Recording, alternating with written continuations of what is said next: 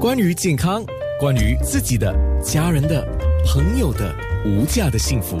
健康那件事。韩国娱乐圈的八卦，也因为韩国娱乐圈的发达，所以很多很多很多人就在那边看，呃，看欧巴啊，看那个很漂亮的女子啊，那给一般人提供了不少，真的是叫茶余饭后的谈资、谈话的资料。可是感情的事啊，最终可能我们真的都只是旁观者。当事人才能够体会到个中的滋味，也知道真正的原因是什么。只是他选择告诉你什么。那提到闪婚啊，或者闪离呀，是不是每个人要的结局？我想应该也不是了啊。那今天谈艺人离异，只是茶余饭后的事吗？啊，飞跃家庭服务中心的执行主任林展辉，大家早上好。是啊，你做这行这么多年啊，你辅导的项目很多，嗯嗯，其中这些感情的事不少吧？啊，婚姻是最主要的，其中更大的课题，很多离离合合。他们希望经过辅导之后，可以帮助他们重新的思考，究竟要选择怎么样继续走下去的方向。嗯，那通常通过你们辅导之后，我们说有多少能够挽回，或者有多少通过辅导之后，可以说是蛮确定的，已经决定不在一起的。呃，个案这方面，就是很多时候其实是他们。我们很希望之前他们就可以来，但是很多时候已经闹到无可收拾的地步，好像见辅导员是最后一个，最最后一关。然后很多时候，大家因为过去的日子里面有太多的冲突、太多的分歧，他都没有好好把拉稀整理好，现在已经爆炸了。就很难，很多时候真的很难去挽回那个地步。所以，我们常常也希望夫妻一有问题的时候，能够平心静气谈，是可以慢慢谈解决掉，不要把那些问题把它收起来，以为说没有问题的，以后就以后就以后就好了。其实不会的，你只会把那问题越累积越多，到最后就变成真的是一个，即使有一天忽然间地雷这样爆发这样的时候，很多时候就无成为一种无可收拾。特别是讲一些话难听的话。看不起对方，甚至离婚这一个字一讲出来就很难收回来。嗯，我刚才跟展辉在提埃及妖后，也就是玉婆伊丽莎白泰莱，她曾经说嘛：“我爱过七个男人，有过八次婚姻，上帝没有啊，上帝给了我美貌、声名、成功、财富，所以没给我幸福。” 嗯。他最后是这么说了啊，到他离开的时候，或许他应该有所体会了啊。那作为我们今天的话题，当然双宋离异公开之后，很多人借题发挥了。那也有人在网络上就打了一个文章标题，因为每个人就开始写文章了嘛啊。娱乐圈的离婚只是一个产业套路啊，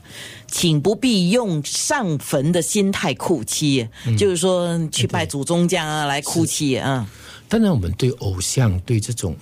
艺人的话，他是完全不一样。我们对艺人的时候，我们常常看到特别双宋这个事件，我们总是看到金童玉女、白马王子、白雪公主，总是希望他会变成一个美好的结局，成为大家做梦的一一种故事的结局，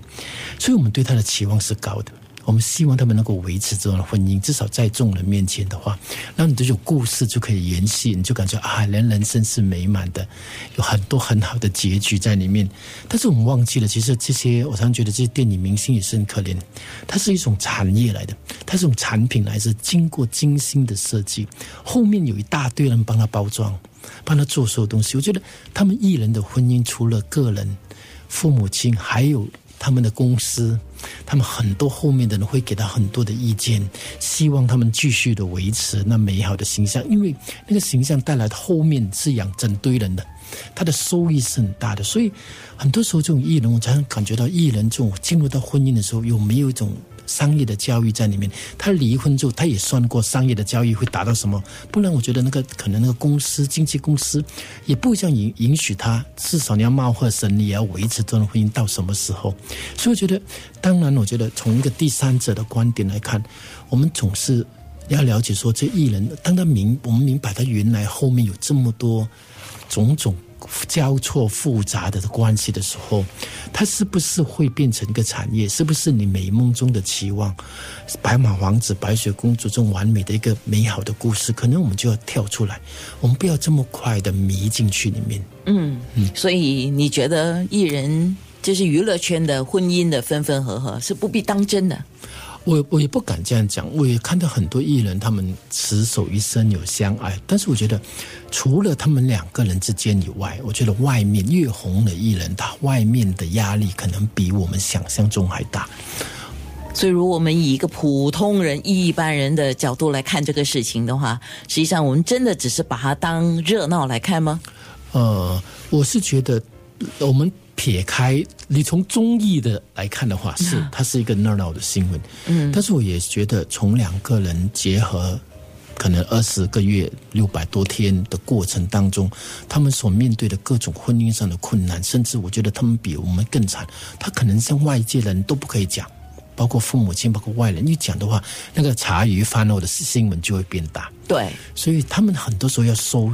他们要面对自己各种各样两个人生活上的不便利、生活上的困难，完全没有人可以分享。我觉得他们也真的是比比我们正常人更痛苦。嗯，他们就是演《太阳的后裔》而成为一对的嘛啊，所以韩国的网民哇，真的是够恶毒的哈，《太阳的后裔》变成《太阳的后悔》，健康那件事。